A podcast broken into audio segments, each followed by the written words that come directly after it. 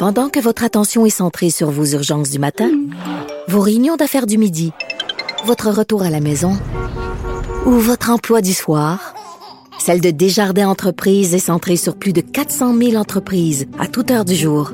Grâce à notre connaissance des secteurs d'activité et à notre accompagnement spécialisé, nous aidons les entrepreneurs à relever chaque défi pour qu'ils puissent rester centrés sur ce qui compte, le développement de leur entreprise.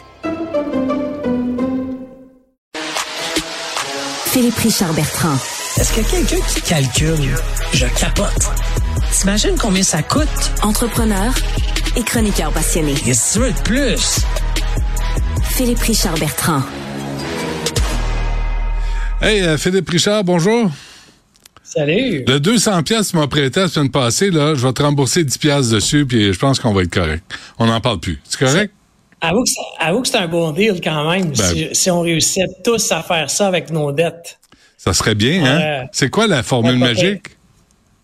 Ben, la formule magique, c'est d'emprunter de l'argent des gens que tu connais, OK? Puis parce que de la manière que ça fonctionne, c'est quand tu fais faillite, il faut que les créanciers votent. OK? Donc, ils se mettent tous dans une salle, là, ils c'est organisé. Puis après ça, ils votent s'ils acceptent ta faillite ou pas. OK.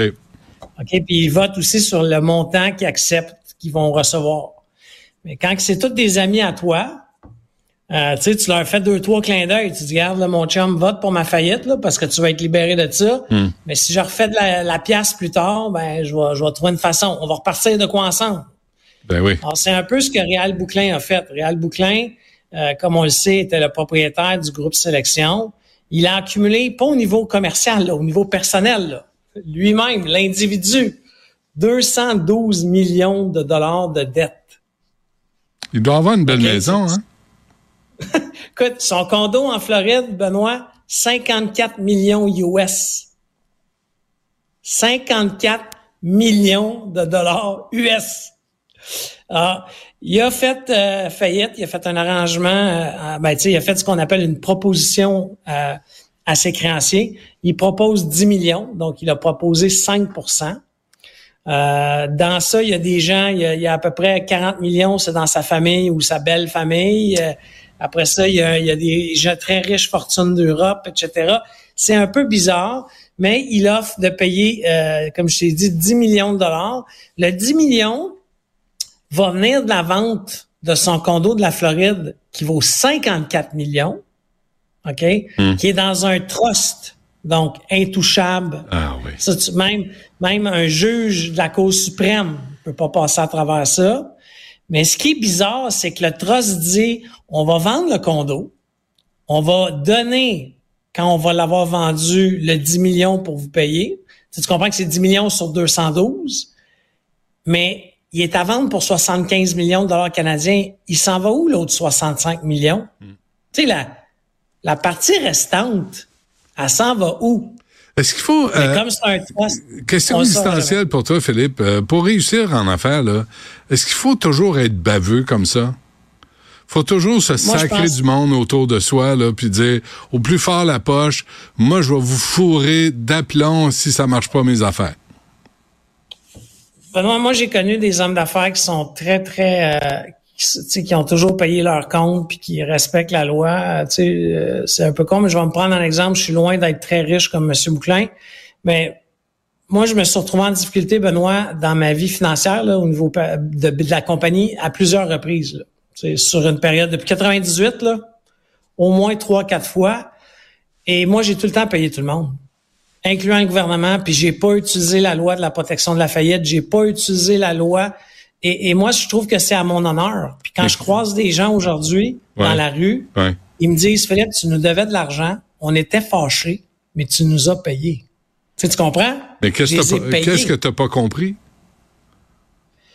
Ben, je serais, by the way, si j'avais fait faillite, Oui. puis j'avais fait le même chemin que tout le monde, Benoît, Exact. je serais beaucoup plus riche aujourd'hui. C'est pour ça que je te dis ça, là.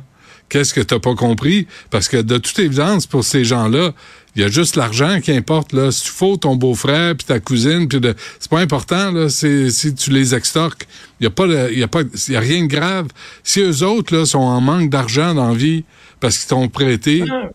qu'ils se démerdent. Écoute, il y a 5-6 ans, ma compagnie technologique euh, était sur, tu sais, j'étais sur le point de tirer à plug, là. Tu sais, j'étais tanné, là. Tu sais, on, on avait mis beaucoup d'argent là-dedans. Ouais. On devait de l'argent. Ouais. Je me suis assis pour la première fois de ma vie avec un syndic. Tu sais, juste pour, je vais m'éduquer, OK? Puis, euh, tu sais, il regarde le plan, il voit mon plan de croissance, il dit, t'es pas en faillite, mon chum. Il dit, un problème de liquidité. Tu sais, il dit, ça va marcher ton affaire, là. Mais il dit, regarde, on va faire faillite, puis rachète ta faillite. Mais j'attends, là. Je vais faire faillite. Alors, je vais dire à un paquet de monde, je vous donne 10 cents dans la pièce. Ouais.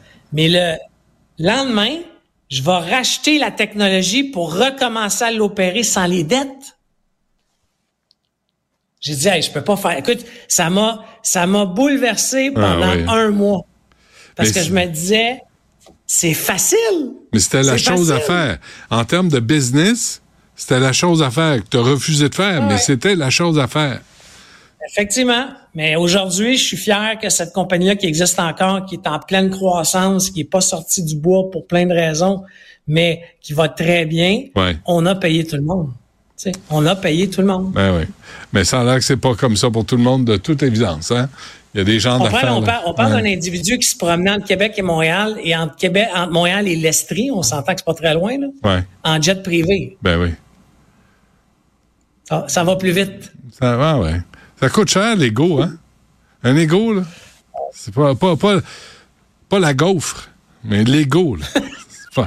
C'est un, un jet privé entre Montréal et l'Estrie.